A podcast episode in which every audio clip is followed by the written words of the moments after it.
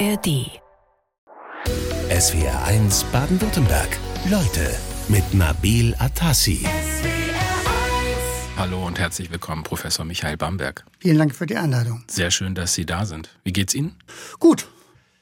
Engagiert und gut auch zu Hause, muss alles Mögliche an, an Tätigkeiten äh, jetzt durchführen, was ich vielleicht vorher nicht so gemacht habe, aber ich habe noch genug Aufgaben, um auch den Tag interessant zu gestalten. Sind Sie gut äh, zu uns gekommen? Sie haben es ja nicht Ja, weit. oben, oben rüber gefahren, am, am äh, Fernsehturm vorbei und das ging gut, das äh, hat gut geklappt. Ja. Sie sind Arzt, äh, Radio-Onkologe, also Strahlentherapeut. 25 Jahre lang, äh, mehr als 25 Jahre lang waren Sie Chef und Klinikdirektor an der Spitze des Universitätsklinikums in Tübingen. Und seit Oktober 2023 sind Sie jetzt auch Ehrenbürger ganz offiziell der Stadt Tübingen. Als Sie das verliehen bekommen haben, was war das für ein Gefühl?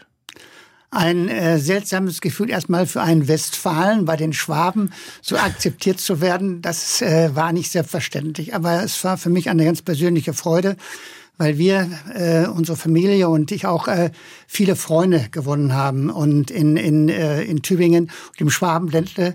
Ähm, sie sind doch dann äh, sehr zuverlässig und sehr freundlich, wenn man näher an sie herangekommen ist.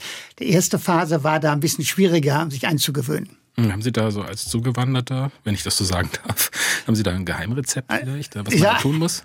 als Neigeschmeckter.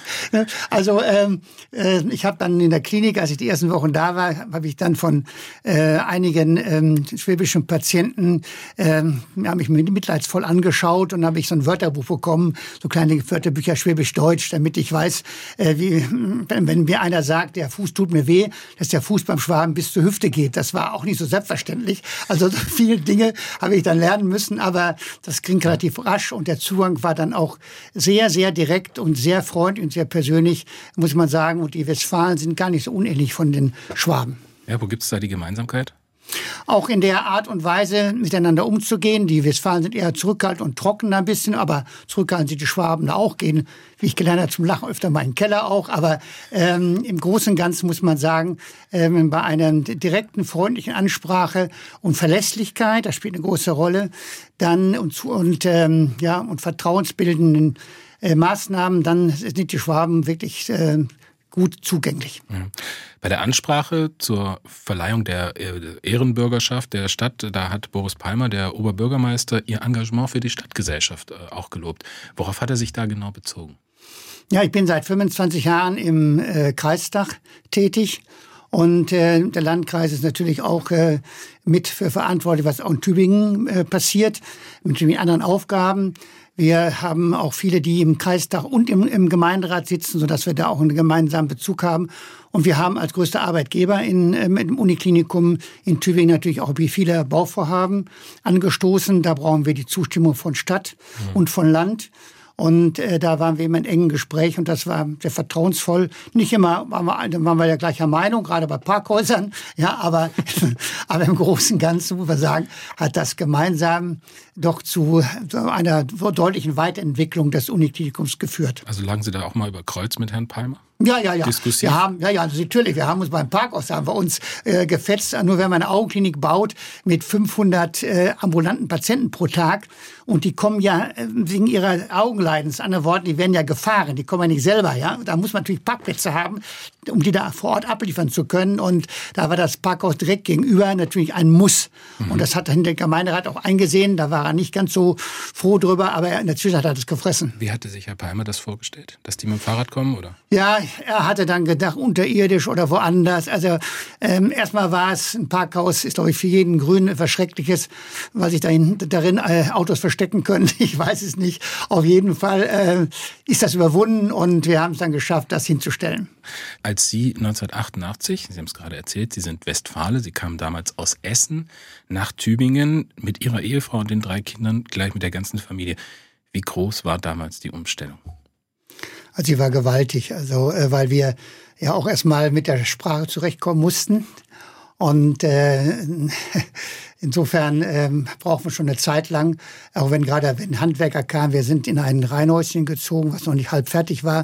Und wenn die Handwerker dann kamen und was sagten, haben wir erstmal gar nichts verstanden. Nicht? Und äh, das wurde in der Zeit dann allerdings besser.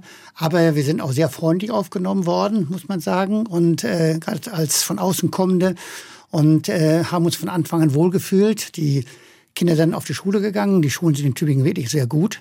Sowohl die Grundschulen als auch die Gymnasien. Also insofern äh, wir uns sehr, sehr gut aufgehoben. Dann auch rasch äh, Freunde gefunden, mit denen wir bis heute noch eng zusammen sind. Also es ist eine sehr positive Atmosphäre in der Stadt auch, eine lebhafte Atmosphäre mit den Studentinnen und Studenten. Und äh, wir werden also auch jetzt nicht wieder zurückgehen nach Essen, sondern wir werden in Tübingen natürlich bleiben. Ja. Uns da sehr wohlfühlen. Ihre Kinder, die sind ja wahrscheinlich schon halbe Schwaben, wenn nicht gar ganze. Ja, die können auch Schwäbisch sprechen, das muss man sagen. Die eine war äh, neun Jahre, die älteste, die wohnt allerdings jetzt in New York, schon seit, seit 20 Jahren. Und die Zwillinge waren zwei Jahre alt, ein Junge und Mädchen. Und äh, die eine wohnt in Malta, der andere ist in Tübingen in der Anästhesie. Intensivmedizin als Arzt und, und die können, können wunderbar schwäbeln. Also, also es gibt aber einen äh, der drei, der dann den Weg des Papas ein bisschen wenigstens eingeschlagen hat. Ja, ja. Weil Sie haben das ja damals auch gemacht. Äh, auch Ihr Vater war Arzt. Äh, der war, glaube ich, sogar Strahlenarzt. Ja, der, der damals war die Radiologie noch in, äh, der Überbegriff. Da wurde auch Strahlentechnik, Nuklearmedizin gemacht und der hatte eine, eine Krebsstation äh, gehabt mit 64 Betten in Hamm-Westfalen. Und ich habe dann, bevor ich mich entschieden habe, was ich studiere, habe dann ein vierwöchiges Praktikum gemacht auf der Krebsstation es hat äh, so viel Eindruck bei mir äh, hervorgerufen, hat mich auch so, sagen wir mal, äh, berührt und da irgendwo auch begeistert, muss ich sagen, dass ich wusste, ich gehe jetzt nur Medizin, nur Onkologie. Und dann war das die Radioonkologie, Strahlentherapie in Essen. Und da wurde auch gleichzeitig mit Chemotherapie, Hormontherapie, also kombiniert behandelt, wie ein echtes Tumorzentrum. Das war in Essen schon sehr ausgeprägt damals, wo wir mit den verschiedenen Fachdisziplinen eng kooperiert haben. Wir haben viel voneinander gelernt, muss man sagen. Und dann jeder von Essen nach Tübingen zu gehen. Also da gab es äh, keine Diskussion, den Weg des Vaters auf gar keinen Fall einzuschlagen. Rebellische Gedanken gab es da nicht. Wenn Sie jetzt da, damals drüber nachdenken, haben Sie das Potenzial, was in der Strahlentherapie steckte, weil die ja heute wirklich einen sehr großen Stellenwert auch hat in der Krebstherapie, haben Sie das damals schon erkannt? Ja, das äh, Spektrum war damals schon sehr breit. Ihre Frage ist insofern sehr richtig, weil äh, vor 30, 35 Jahren ähm, war die Strahlentherapie eher mehr ausgerichtet auf Palliation, das heißt auf Linderung von Schmerzen, ähm, bessere Verbesserung der Lebensqualität. So einen Heilungsansatz gab es natürlich bei einigen Tumorarten, aber das hat sich erst in den letzten 25, 30 Jahren deutlich herauskristallisiert, ist immer besser geworden durch Hochpräzisionsstrahlentherapie mit weniger Nebenwirkungen, ambulante Therapien, aber auch durch die Kombination mit Operationen Prävention und äh, medikamentöser Tumorbehandlung hat sich viel getan. Heute sind 50 Prozent aller gehaltenen Tumorpatienten mit Strahlentherapie behandelt worden. Mhm. Also das ist heute schon ein ganz anderer Stellenwert als vor 30, 35 Jahren. Ja, und es gab auch gemeine Nebenwirkungen damals, als Sie angefangen haben. Ja, man konnte damals äh, das gesunde Gewebe, das in der Umgebung lag, noch nicht so gut schonen wie heute. Heute sind es aber unter einem Millimeter Genauigkeit. Also und schon damit äh, gerade beim Prostatakarzinom, Blase und Darm ganz hervorragend. Die Patienten kommen ambulant können am Tag weiterarbeiten, wenn sie wollen. Ja. Ich hatte Patienten, die sind dann Urlaub genommen, dann sechs Wochen Golf spielen gegangen. Also die, die Nebenwirkungsrate ist massiv gesunken. Der Tübinger Strahlentherapeut Professor Michael Bamberg ist heute bei uns in SWR 1 Leute. Ja, im November, Herr Professor Bamberg, da gab es ja dann auch noch von der baden-württembergischen Ärzteschaft die Albert-Schweitzer-Medaille verliehen. Ähm, das bekommen Ärztinnen und Ärzte diese Auszeichnung, die sich besonders für die medizinische Wissenschaft und die Gesundheit der Bevölkerung verdient gemacht haben. Also da gab es zum Beispiel am Universitätsklinikum Tübingen äh, wurde Ihnen da also positiv ähm, zugerechnet, dass Sie da in der Managementposition, in der Sie waren, die Klinik zu einem exzellenten Versorgungs- und Forschungsstandort in Deutschland mit etabliert haben äh, wenn ich mir das so angucke, also Tübingen ist exzellent, das ist für mich so ein geflügeltes Wort. Ich kenne es gar nicht anders. Hat sich da viel entwickelt? War es vielleicht auch mal nicht so exzellent, als Sie dort angefangen haben? Ja, es äh, klingt jetzt komisch, wenn ich sage, durch mich ist es exzellent geworden, das kann man so nicht sagen. Aber Tatsache ist, dass wir in Tübingen an sich eine, immer schon ein gutes, äh, guter Versorger waren, Maximalversorger waren, auch auf hohem Niveau. Wir haben aber dann mit den verschiedenen Vorständen, die wir hatten über die Jahre, über die 25, 30 Jahre, wo ich da war, auch sehr gute Berufung gemacht, glaube ich, um äh, auch junge äh, Kolleginnen und Kollegen für Tübingen zu begeistern, sich einzusetzen in der Forschung auch gute, besonders gute Kliniker, denn in erster Linie eine Krankenversorgungsanstalt und äh, die nicht nur die Tübinger versorgen soll, sondern weiter darüber hinaus, den Landkreis bis zum Bodensee ist unser Einzugsgebiet. Im Norden hier in Stuttgart gibt es genug Krankenhäuser, auch gute Krankenhäuser Krankenhäuser, aber in der Region Ost, West und nach Süden war es unsere Aufgabe, die Patienten gut zu versorgen. Und äh, da haben wir alle in einem Schritt gezogen, hatten ein, tolle Teams gehabt, auch äh, in verschiedensten äh, Fachbereichen, muss man sagen. Äh, und insofern glaube ich, dass wir es geschafft haben, dann mit einer Stadt von damals noch 80, 85.000 Einwohnern auch ähm, fast schon Schritt zu halten mit den großen Kliniken in München. Ähm, Berlin ist ja nun, äh, hat ja nun drei Standorte, aber Hamburg und ähm, Dresden und Köln. Also ich glaube schon, dass wir in diese Liga aufgestiegen sind und das war das Verdienst vieler, vieler, die mitgemacht haben. Ich nenne mal noch zur Freude alle in Baden-Württemberg Heidelberg noch mit dazu. Ja, da die vergesse ich gerne manchmal. Äh, ob, obwohl die natürlich auch richtig gut sind. Ne? Ekelhaft gut manchmal schon. Da müssen, da müssen wir wirklich uns darum bemühen. Gab es da eine da gesunde Schritt, Konkurrenz Schritt im Land? Gab es da eine gesunde Konkurrenz jetzt, sage ich mal, zwischen Heidelberg, Tübingen, Ulm, diesen Unikliniken? Gab es da so knistert es da auch mal über die Dinge? Ja, ähm, Ulm ist ja ein bisschen kleiner, aber Freiburg äh, hat sich ja auch noch die, ja. nicht, die, äh, das Herzzentrum noch mit einverleibt. Und äh, Heidelberg war immer schon sehr gut dargestellt, hatte auch sehr viele Sponsoren, die da sehr viel Geld reingesteckt haben haben, muss man sagen, was wir in Tübingen so nicht haben, die dann ganze Kliniken gebaut haben. Aber unabhängig davon ist Heidelberg schon eine der ersten Adressen in Deutschland. Und aber wir sind stolz, dass wir auch ein nationales Tumorzentrum wie Heidelberg jetzt ist, auch geschafft haben mit Ulm zusammen mhm. und, und, dem Bosch Krankenhaus hier in, in Stuttgart. Also insofern äh, sind wir in manchen Bereichen schon auf die gleiche Augenhöhe gekommen mhm. wie Heidelberg. Sie sind der größte Arbeitgeber im Landkreis Tübingen. Äh, die Zahlen 11.000 Mitarbeiter, 400.000 ambulante, 70.000 stationäre Patientinnen und Patienten pro Jahr. Schauen wir mal auf die Projekte, die Sie umgesetzt haben. Also es gibt äh, Neubauten, gab es diverse, die Sie dann als ja. in den 25 Jahren, Sie haben ja dann irgendwann die Klinik nicht mehr geleitet, also Ihre Strahlenklinik nicht mehr geleitet ab 2012, dann nur noch ähm, Klinik. Das ist ja ein ganz ja. anderer Job. Das hat ja das ja. eine mit dem anderen fast nichts mehr zu tun. Ja, ich glaube schon, dass man auch im Managementbereich, äh, das habe ich nie aus den Augen verloren, auch für die Patienten was tun kann, nicht? Indem halt die Abläufe verbessert werden, äh, dass wir eine hohe Qualität sicherstellen und dass die verschiedenen Arbeits Berufsgruppen gut zusammenarbeiten und äh, auch mit dem Personalrat haben wir eng auch mal gestritten, aber auch sehr wertschätzend äh, miteinander umgegangen, gab auch Streikaktionen und so weiter. Aber ähm, im Großen und Ganzen muss man sagen, war es wichtig, dass die Gesamtbelegschaft zusammenhält.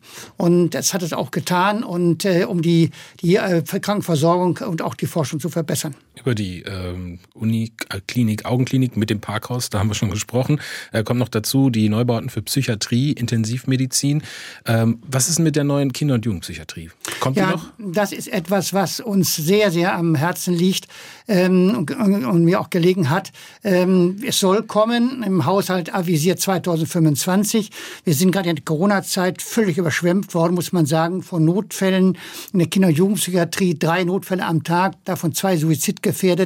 Äh, und äh, der Leiter unserer jungen Kinderpsychiatrie, Professor Renner, hat fast täglich bei mir auf der Matte gestanden, sagt, bitte tut was. Wir haben dann eine Station freigeschaufelt, oben auf dem Berg für die äh, magersüchtigen Jugendlichen, wo wir immerhin zehn bis zwölf unterbringen können. Aber es ist der Tropfen auf den heißen Stein. Wir brauchen einfach mehr Betten, auch den Anbau. Das ist alles geplant plant die Stadt schon durch und das Geld soll kommen. Wir beteiligen uns auch mit Eigenmitteln da, äh, daran und ich hoffe, dass wir nächstes Jahr, dieses Jahr Ende des Jahres anfangen können zu bauen, um nächstes Jahr dem Haushalt auch den Rest vom Land zu bekommen. Es gibt ja auch eine große Ambulanz für Kinder- und Jugendpsychiatrie in Tübingen und man hört, die quillt aus allen Nähten. Es kommen Leute aus ganz Deutschland, die dort Termine ja, haben.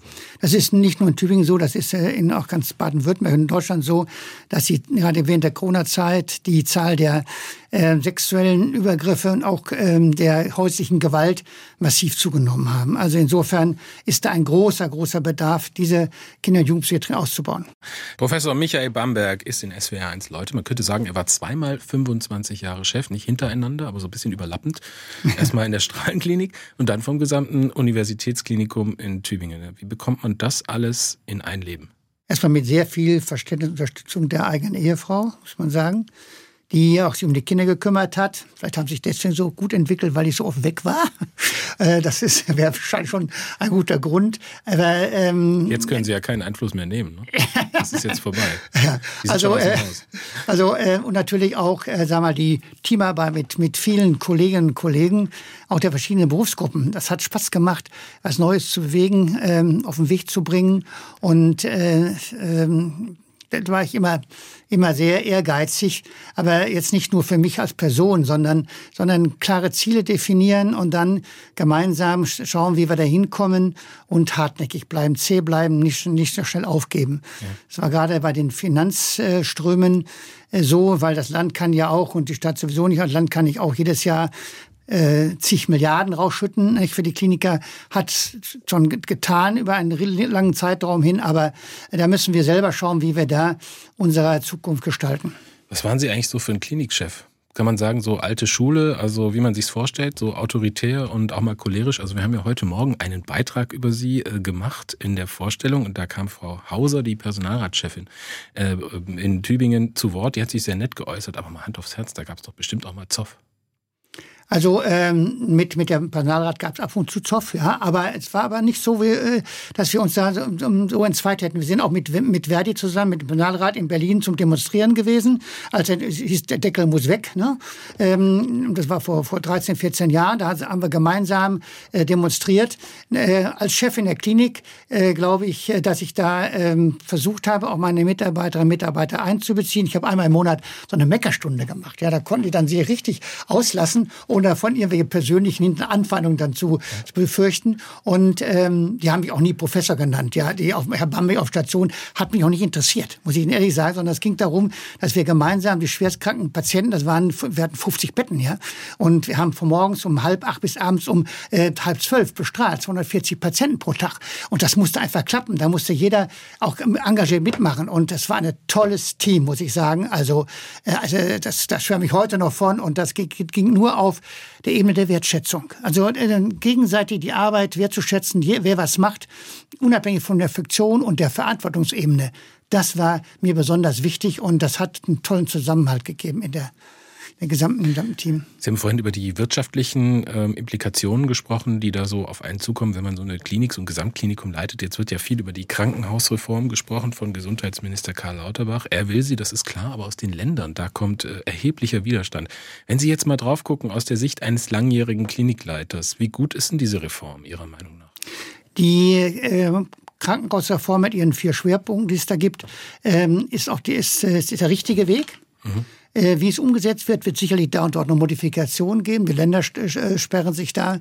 Und ähm, ähm, aber ähm, Vorhalt der pauschalen Leistungsgruppen, die da entstehen. Also das alte Fallpauschalensystem soll ja äh, zurücktreten, verschwinden, ja. verschwinden und es soll mehr die Qualität in den Vordergrund kommen, die Ökonomisierung mehr zurückgehen.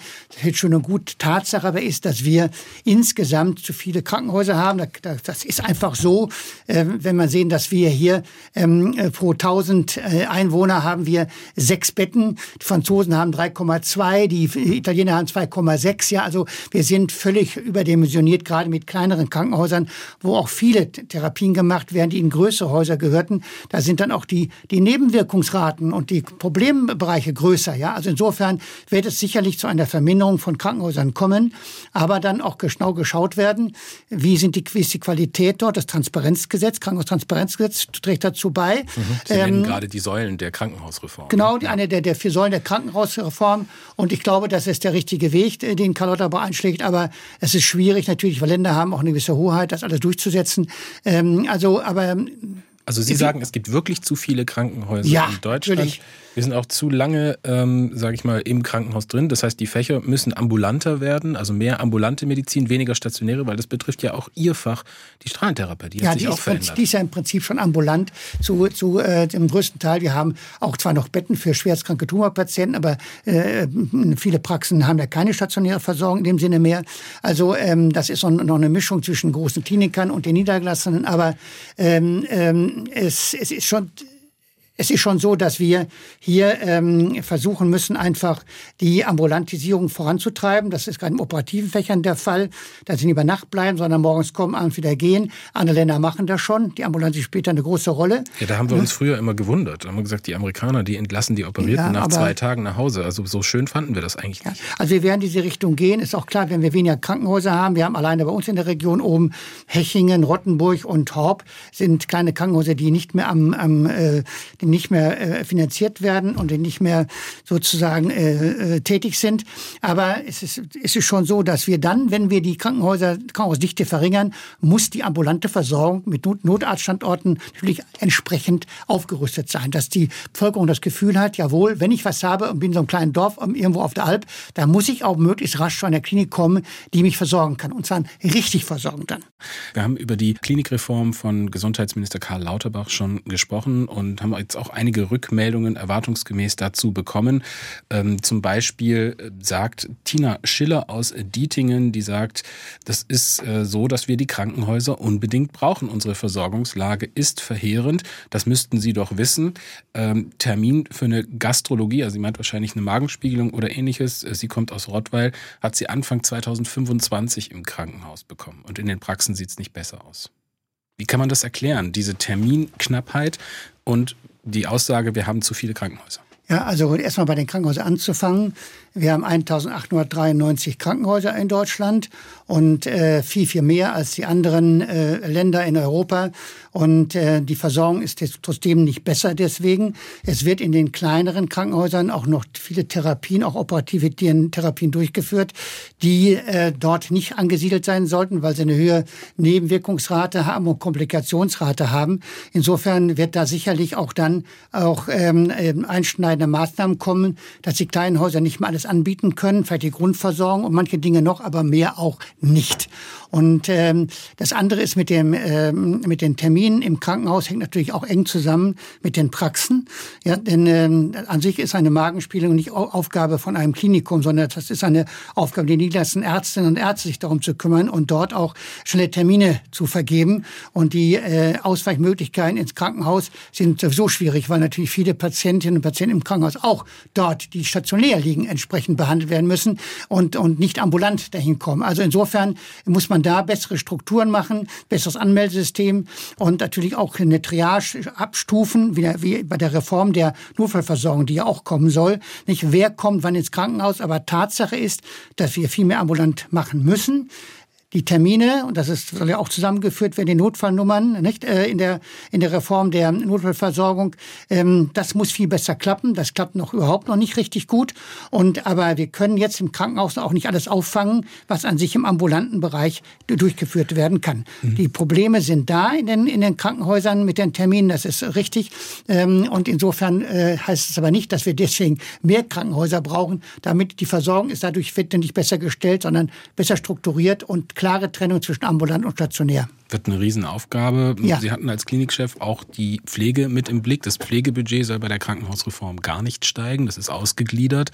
Ähm, da fehlt massiv Geld. Wir reden seit langem über Pflegenotstand. Warum wird da nicht mitgedacht? Also äh, für die Pflege ist eine Menge getan worden, muss man sagen. Ähm, nicht nur während der Corona-Zeit, wo sie auch tolle Arbeit geleistet hat, muss man wirklich sagen, ganz hervorragend. Äh, aber wir erleben immer mehr, dass die, diejenigen, die jetzt auch mehr verdienen, die Verdienen sind deutlich hochgegangen, aber dann auf 70 oder 80 Prozent zurückgehen und dann haben wir weiterhin den Personalmangel. Also insofern ähm, äh, ist eine bessere Struktur dort, auch, auch durch Schließung der Krankenhäuser, der kleinen Häuser möglich, dass wir dann wieder mehr Pflegepersonal haben für, für die etwas größeren, für die größeren Häuser. Aber ähm, es ist ja vorgesehen gewesen, von Lauterbach sechs Milliarden noch hineinzugeben, das Pflegebudget, das ausgegliedert ist, das sozusagen dann nicht von ökonomischen Zwängen dann auch bestimmt wird. Das ist schon mal ganz, ganz wichtig, dass ja, das wir auch arbeiten können dann mit diesen Pflegerkräften. Das Pflegebudget war ja aus den Fallpauschalen ja. auch schon herausgenommen genau. worden, um genau da aufzubessern damals. Also das wird sicherlich noch viel diskutiert werden. Äh, wundern Sie sich manchmal darüber, dass derjenige, nämlich äh, der Gesundheitsminister Karl Lauterbach, der damals die Fallpauschalen eingeführt hat, sie jetzt 20 Jahre später wieder abschafft? Vollpoststand hat damals eingeführt Ulla Schmidt. 2000, äh, als Politikerin, aber er hat mitgearbeitet daran. Er hat daran mitgearbeitet. Da war ja auch mal in Tübingen mal berufen als Gesundheitsökonom. 1998 ist er nicht gekommen nach Tübingen. Und ich glaube, dass er schon auf dem richtigen Weg ist. Er hat eine sehr gute Kommission, die ihn berät mit wirklich hervorragenden Experten. Und der Weg ist richtig. Die Umsetzung ist nicht einfach. Das ist ja wirklich ein Jurassic Park. Ja, das ist ein Dschungel sozusagen. Wenn man die Krankenkassen hat, die Krankenhausgesellschaft und die die Ärzteverbände da und die Länder noch. Und da wirklich einen Weg zu finden, der überall Konsens findet, das ist ganz, ganz schwierig. Aber wir müssen das tun. Wir haben, äh, wir haben zu, zu viele strukturelle Probleme. Digitalisierung muss vorangetrieben werden und, und, und. Also mhm. es sind einige Baustellen. Fast jeder zweite Krebspatient bekommt im Laufe seiner Behandlung eine Bestrahlung. Ihr Fach, die Radioonkologie, die Strahlentherapie, Professor Michael Bamberg in SW1 Leute. Wo stand die 1998, als Sie Klinikchef wurden? Also sie war schon am Beginn einer fast schon revolutionären Entwicklung, weil die technischen Verbesserungen mit einer präziseren Erfassung des Tumorvolumens äh, schon da waren oder sich entwickelten, hat sich weiter fortentwickelt. Heute äh, haben wir ein Beispiel bei der Prostatakarzinom. Wir haben in, jetzt in Tübingen, gibt es aber auch in München und in Heidelberg, aber in Tübingen einen Kernspintomographen gekoppelt mit einem Bestrahlungsgerät. Das heißt, wenn die Prostata bestrahlt wird, die liegt ja unter von der Blase und vor dem äh, Mastdarm. Ähm, da war in den frühen Jahren immer eine Reizung des, des Blasenbodens und des vorderen Anteils des Mastdarms äh, mit einzukalkulieren. Äh, heute kann man genau sehen, wo die Prostata liegt. Die ist ja abhängig auch vom Füllungszustand von Blase und von Darm. Und da wird jeden Tag, jeden Tag vor diesen ähm, 20 Bestrahlungen, mehr sind es nicht, über vier Wochen, fünfmal, wird genau kontrolliert, dicht die Prostata an der gleichen Stelle wie am Tag vorher, wird neu geplant und er wird bestrahlt. Also die Nebenwirkungsrate am, am Darm und an, an der Blase sind massiv zurückgegangen. Mhm. Eine ambulante Therapie und die Heilungsquoten in den frühen Stadien sind genauso gut wie eine Operation. Sie haben sich da jetzt die Prostata ausgesucht, weil das natürlich eine besondere Erfolgsgeschichte der Strahlentherapie ist. Ähm, da auch ein langer Prozess war, bis man äh, da angekommen ist, denn die ja. Prostata ja immer noch viel operiert wird, also da ja. wird immer noch viel rausgenommen. Aber wenn man mal in die Behandlungsempfehlungen reinschaut, dann ist die Strahlentherapie da schon deutlich aufgewertet äh, worden in den letzten Jahren. Aber so ganz risikofrei ist sie dann auch heute noch nicht. Nein, das ist natürlich nicht. Es gibt, gibt immer wieder dann auch äh, Nebenwirkungen. Das kann man auch, äh, äh, ist einfach so. Es gibt auch, äh, auch Impotenzen im Laufe der Jahre, wenn kleine Gefäße, die gehen dann zu, die blutet nicht mehr, äh, die, die Geschlechtsorgane so gut. Bei der Operation ist, ist aber die, die, äh, bei der radikalen Operation die, die Frage der Impotenz und die, die Rate Implantation deutlich höher. Und auch der Inkontinenz, was bei der Strahlentherapie, wenn vorher keiner bestanden hat, praktisch nicht der Fall ist. Also aus Sicht des Strahlentherapeuts ist die Lebensqualität im gleichen Stadium behandelt, Operation, Strahlentherapie ähm, unserer Meinung nach besser. Mhm. Wie steht es denn mit den Heilungsraten? Also wenn man jetzt die, man muss ja einen Krebs wirklich lange beobachten. Heute ist es so Prostatakrebs, äh, das weiß ich nun zufällig. Da ähm, wird ja immer früher diagnostiziert. Das heißt, wenn man heute mit 60 bestrahlt wird, ist man dann mit 80 immer noch tumorfrei? Ja, also die, die Heilungsquoten in frühen Stadien, wenn der Tumor auf die Prostata begrenzt ist, das betrifft auch die Operation, sind die Heilungsquoten 95 Prozent plus. Ja, also ähm, das ist eine sehr, sehr hohe Heilungsquote, wenn der PSA-Spiegel eben unter 10 ist und also der Tumor auf, auf die Prostata begrenzt nicht die, die Kapsel durch, durch, durchdrungen hat, dann sind die Heilungszahlen exzellent und deswegen sollten auch die Männer, die heute nur zu einem gewissen Bruchteil, nur 17, 18 Prozent nur zur Vorsorge gehen, viel häufiger zur Vorsorge gehen. Hm, das wird ja auch von den Krankenkassen bezahlt. Ähm, ab 45 dann eben auch Ultraschall machen, Tassuntersuchung und PSA-Wert. Ja, mhm. und wenn da, ähm, wenn da nichts zu finden ist, dann kommt man erst nach einer gewissen Zeit wieder. Ähm, diejenigen, die in der Familie schon ein Prostatakarzinom hatten, Vater oder Bruder, die sollten schon mit 40 sich kontrollieren lassen. Jetzt sprechen wir mal über den häufigsten Krebs äh, bei Frauen, nämlich über den Brustkrebs. Auch da hat sich in puncto Bestrahlung wahnsinnig viel getan. Da gab es früher gemeine OPs mit großen Nebenwirkungen, die heute nicht mehr notwendig sind, weil man bestrahlen kann. Ja, wir haben auch äh, eine Zeit verlassen zum Glück, wo radikal operiert wurde in der Achselhöhle und dann noch drauf bestrahlt wurde. Und jede Narbenbildung wird durch Strahlentherapie verstärkt. Und insofern, wenn große ausgiebige Narben bei einer äh, bei brusterhaltender Operation da ist, was heute zum Glück weniger der Fall ist, weil die Gynäkologen heute, die gynäkologischen Operateure wirklich sehr gut und sehr schonend operieren. Aber es ist auch dann nicht auszuschließen, dass dort im Narbenbereich eine Verhärtung auftritt, auch mit Lymphabflussstörungen und das verdickt wird. Mhm. Ähm, da haben wir ähm, jetzt eine, eine, eine, Dame, die uns, äh, die gerne nicht genannt werden möchte, die aber ihre Krankengeschichte kurz erzählt hat. Sie ist 2007 an der Brust operiert worden, dann bestrahlt und dann hat sich die Brust, das ist jetzt Zitat, zusammengeschrumpft wie ein schrumpfiger Apfel, hat sie, glaube ich, gesagt.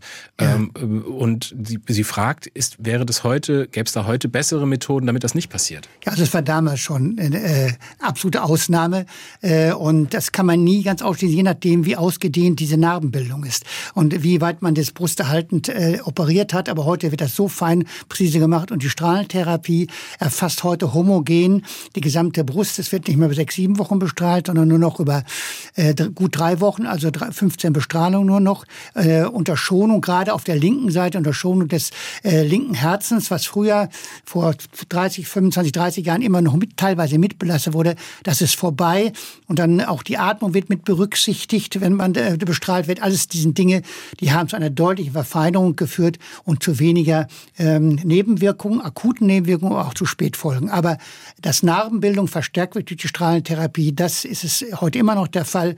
Deswegen wird auch von den operativen ähm, Gynäkologen wirklich sehr, sehr präzise, sehr gut die Brusthaltetherapie in verschiedenen Arten und Formen vorgenommen.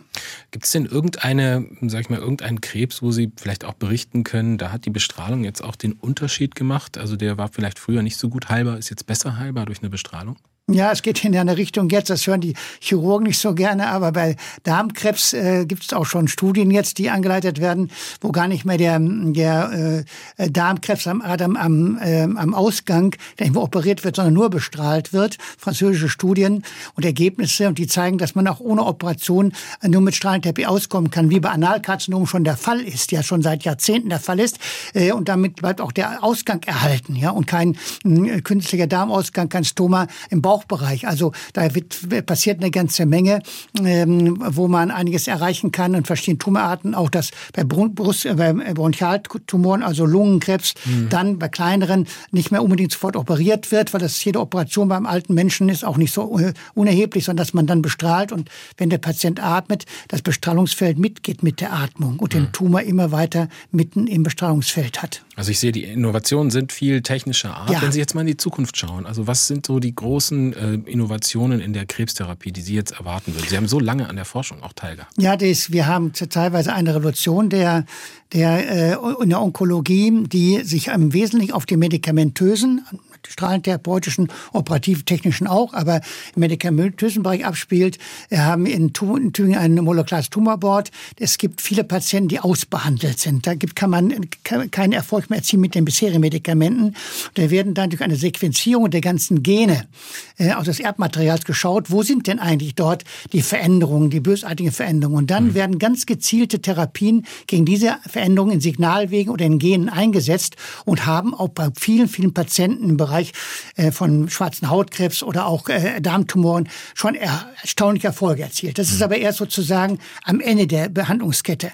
Die Zukunft liegt darin, dass man diese Therapieform weiter nach vorne bringen will. Denn heute werden von 100 Patienten mit Darmkrebs im gleichen Stadium, der gleichen Gewebeart, alle praktisch gleich behandelt. Und viele sprechen gut an, viele sprechen nicht an. Und da muss man wissen, warum ist das so? Und da kann man eben genau herausfinden durch diese Sequenzierung der gesamten Gene. Also Entschlüsselung. Aha, wo ist, wo mhm. ist, liegt eigentlich der, der Übeltäter? An welchem Gen, in, in welchen Abfolgen in der Zelle? Und dann gezielt angreifen. Da tut sich sehr viel, aber das ist sehr kostenaufwendig und deswegen äh, ist in Baden-Württemberg auch haben sich alle vier Unikliniker zusammengetan, um das äh, äh, zu etablieren. Wird auf die großen Krankenhäuser, was ich finde auch notwendig ist, um eine flächendeckend zu arbeiten, ausgeweitet werden. Und das ist gut so. Aber das ist eine Revolution, die sich in den nächsten Jahren weiter fortsetzen wird und viel Hoffnung für Krebspatienten mit sich bringen wird. Herr Bamberg, wir müssen gleich noch ein unangenehmes Thema ansprechen, nämlich die Heimniederlage der Tübingen Tigers am Wochenende. Muss das jetzt doch sein? oh. 95 zu 116 hieß es am Sonntag für die Basketballer von den Tigers Tübingen. Eine bittere Heimniederlage gab es im Kellerduell der Basketball-Bundesliga gegen Göttingen. Ja, warum spreche ich das jetzt an? Weil hier sitzt ja nicht nur der Ex-Chef der Tübinger Uniklinik, Professor Michael Bamberger, sondern auch Vorstandsvorsitzender der Tigers in Tübingen. Ähm, solche Niederlagen, die tun weh, ne? Ja, die tun sehr weh. Wir haben äh, drei verletzte Center. Wir mussten also ohne Center spielen. Haben in den letzten sechs, acht Wochen immer vier bis fünf Verletzte gehabt. Die kommen langsam wieder zurück. Aber wenn sie zurückkommen, langsam heißt noch nicht, dass sie wieder voll einsatzfähig sind. Und das ist gerade deswegen tragisch, weil wir gegen die Abschiedskonkurrenten auch spielen müssen. In 14 Tagen gegen Kreilsheim. Das wird ein Schlüsselspiel sein. Also, ähm, wobei wir gut gestartet waren und äh, trotz des kleinsten Budgets in der Liga, denn wir haben mit drei Millionen, die anderen liegen liegen teilweise 4, 6, 8, 10, 12, München noch höher. Also äh, haben uns ja bisher ganz gut geschlagen. Ähm, zwei Spiele in der Verlängerung unglücklich verloren. Also an sich äh, ist das Potenzial, Potenzial da, wenn alle gesund wären. Mhm. Aber was wir natürlich unbedingt brauchen, deswegen will ich auch die Gelegenheit hier jetzt hier beim Shop verfassen, wir brauchen einen Namenssponsor natürlich für uns noch, der jetzt keinen siebenstelligen Betrag ausgeben muss, aber der für drei Jahre sich engagiert und sagt, jawohl, das ist ein Verein, der haben wir über 20 Jugendmannschaften spielen, ja, auch nachhaltig.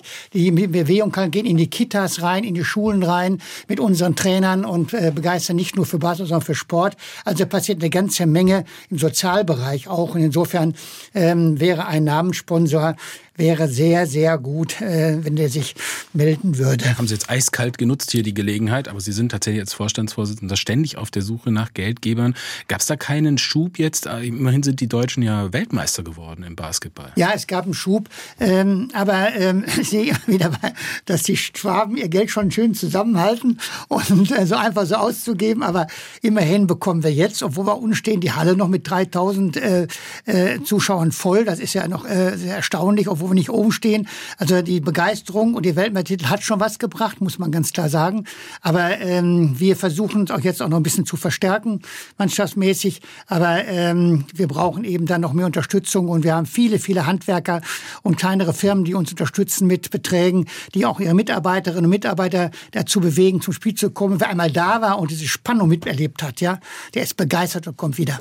Ist ja eine wechselhafte Geschichte mit den Tigers. Tübingen Auf- und Abstiege. Gelingt der Klassenerhalt? Kleine Prognose vom Präsidenten? Ja, wir sind vor mehreren Jahren wir sind abgestiegen und da haben wir uns dann vorgenommen, in drei Jahren wieder aufzusteigen. Wir haben es in zwei Jahren geschafft, mit einem sehr guten Trainer, den wir aus Ulm geholt haben.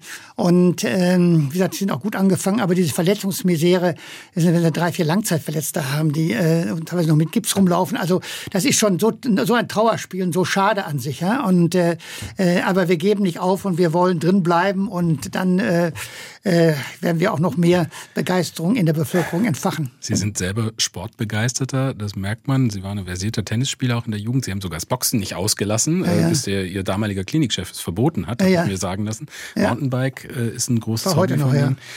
Ähm, von Ruhestand kann bei Ihnen jetzt nicht wirklich die Rede sein. Äh, als Sie da als Klinikchef aufgehört haben, vor einem halben Jahr, ähm, sind Sie da in ein Loch gefallen? Also äh, äh, ja, Loch will ich nicht sagen, aber es war schon ein, äh, abrupter, eine abrupte Veränderung. Zum Glück waren unsere Enkelkinder dann da, zwei in der Zahl und äh, von den Vieren und die haben erstmal sechs Wochen lang äh, Jubel, Trubel, Heiterkeit erzeugt im Haus. Aber jetzt, wo das ein bisschen ruhiger geworden ist, suche ich natürlich auch Dinge aus, äh, die die äh, interessant sind und äh, sei natürlich auch in der Onkologie noch äh, für die Krebshilfe und Krebsgesellschaft tätig und äh, habe auch in, bin noch Beiratsvorsitzender von den Cancer Survivors in Berlin, äh, wo eine wirklich tolle Aktion, tolle Aktionen starten, auch für diejenigen, die sich neu orientieren wollen, wenn sie Krebs gehabt haben. Äh, und insofern gibt es da noch einige Dinge, die und Aufsichtsräten von, von Krankenhäusern. Also es gibt einiges zu tun, aber ähm, am Augenblick äh, muss ich sagen, ist die größte Challenge, muss man sagen, abgesehen von den täglichen Anrufen, die ich von Patienten noch bekomme, ist gerade der, der kranke Basketball. Die Sie auch beantworten. Ja, ja, ja, ja, ja, natürlich. Also das ist, da fühle ich mich immer noch auch als Arzt, äh, die äh, von Menschen, die ich nicht kenne, es sind pro Tag wie ein bis zwei, die Termine suchen eben, wie vorhin auch Termine suchen, äh, äh, angenommen werden, starke Schmerzen haben, erst im halben Jahr einen Termin haben. Und da muss ich sagen, das klappt in unserem Klinik immer noch hervorragend. Wenn ich da bitte um einen schnelleren Termin, 90 Prozent sind Kassenpatienten, dann äh, klappt das immer noch. Ja gut, wenn Sie anrufen, werden die nicht Nein sagen. Dennoch, wir werden noch viel von Ihnen hören und es hat mir eine große Freude gemacht mit Ihnen heute. Ja, auch vielen herzlichen Dank. Vielen Dank, Michael Bamberg. SWR 1 Baden-Württemberg. Leute, wir nehmen uns die Zeit.